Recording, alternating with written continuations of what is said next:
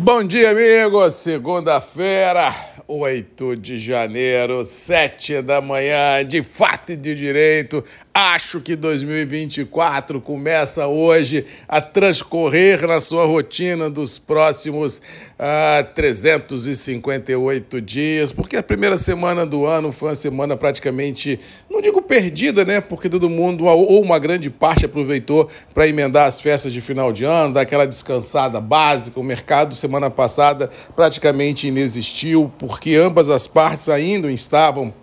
em férias é, coletivas, o que se viu foi só uma grande ansiedade rondando tudo e todos em função das oscilações das bolsas. Mas acho que hoje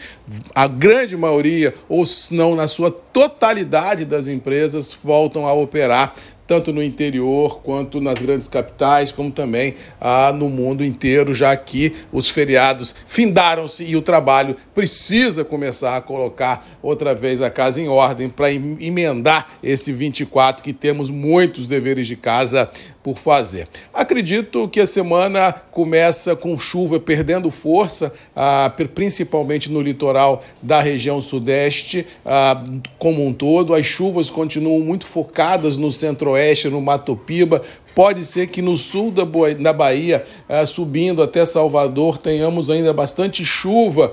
nos próximos dias, mas assim, o grande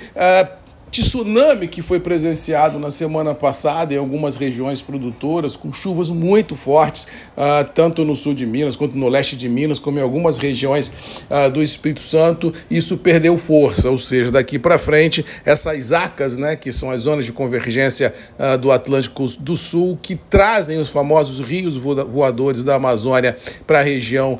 sudeste do Brasil e passando, logicamente, pelo centro-oeste, perde força, mas de qualquer maneira, a sensação que tenho que os mapas estão indicando é que o janeiro será um mês um pouco mais chuvoso do que foi a dezembro e novembro, e assim a gente pode deixar ao largo aquela ansiedade que poderíamos ter um veranico muito forte em regiões produtoras. Isso não tem muita chance de acontecer, pelo menos é o que nos mostra hoje os mapas e a tendência dos desdobramentos climáticos ah, para as próximas semanas à frente. diga-se de passagem que em algumas regiões onde a chuva caiu com muita força na semana passada, trouxe muito mais prejuízo do que bonança, tanto a campo quanto a cidade, porque a logística em algumas regiões ficou muito uh, debilitada. Com relação às bolsas internacionais, depois da paradeira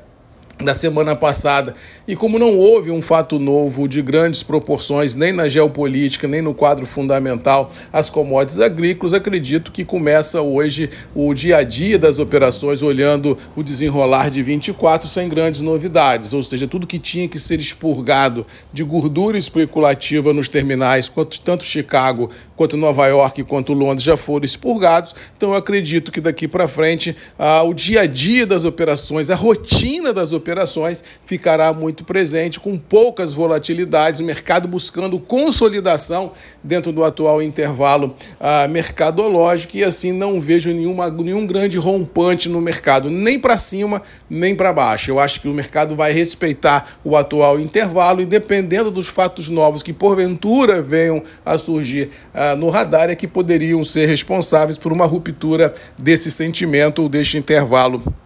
mercadológico. Com relação aos mercados financeiros globais, a sensação é a mesma, não houve no final de semana nada de novo, é, nem em Rússia e Ucrânia, nem no Oriente Médio, nem lá em China e Taiwan, ou seja, o estresse militar em todas essas regiões continua muito elevado, mas o mercado, a princípio, já precificou o cenário ah, vigente não traz intrinsecamente no dia a dia das operações nenhum fato novo que faça com que os níveis internacionais sejam alavancados ou derretidos. Também no mercado financeiro, acho que começamos a semana de forma morna, com poucas oscilações, ansiedade no limite, todo mundo olhando o dia a dia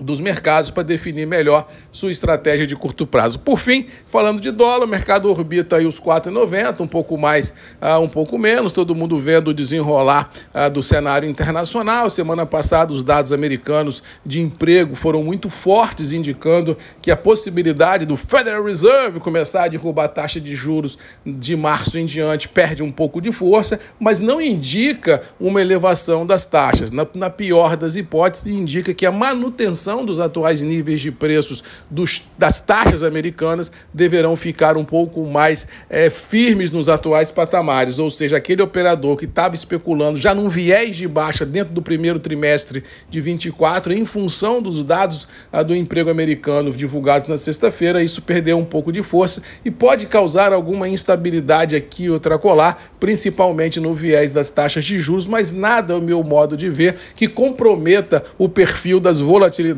do mercado financeiro respingando nos mercados de renda variável. Ou seja, começamos a semana nas commodities agrícolas, dos mercados financeiros e no clima, dentro ah, de um conservadorismo muito grande nas suas apostas, todo mundo vendo o dia a dia dos desdobramentos do clima, dos juros e das guerras para a gente definir o que vem por aí. Preços internos do café sustentados em reais, tanto Conilon quanto Parápica, liquidez muito fraca. Acho que estamos vivendo, como diz o outro, o pico da entre-safra brasileira, que é o primeiro trimestre do ano, onde sazonalmente os negócios ficam bem restritos mas acredito que em relação a preços não vejo nenhuma grande ruptura no intervalo, não. Eu acho que nós vamos começar de fato e de direito 24 dentro das mesmas premissas e das bases praticadas no final de 23. Vamos para cima, vamos começar o 24, vamos ver o que nos reserva essa semana de surpresa e com certeza amanhã, às 7 da manhã, eu e você temos um encontro marcado aqui nos grupos e redes MM, ponto de encontro de todos nós, mas acredito que nenhum grande coelho ou nenhum grande fantasma está por surgir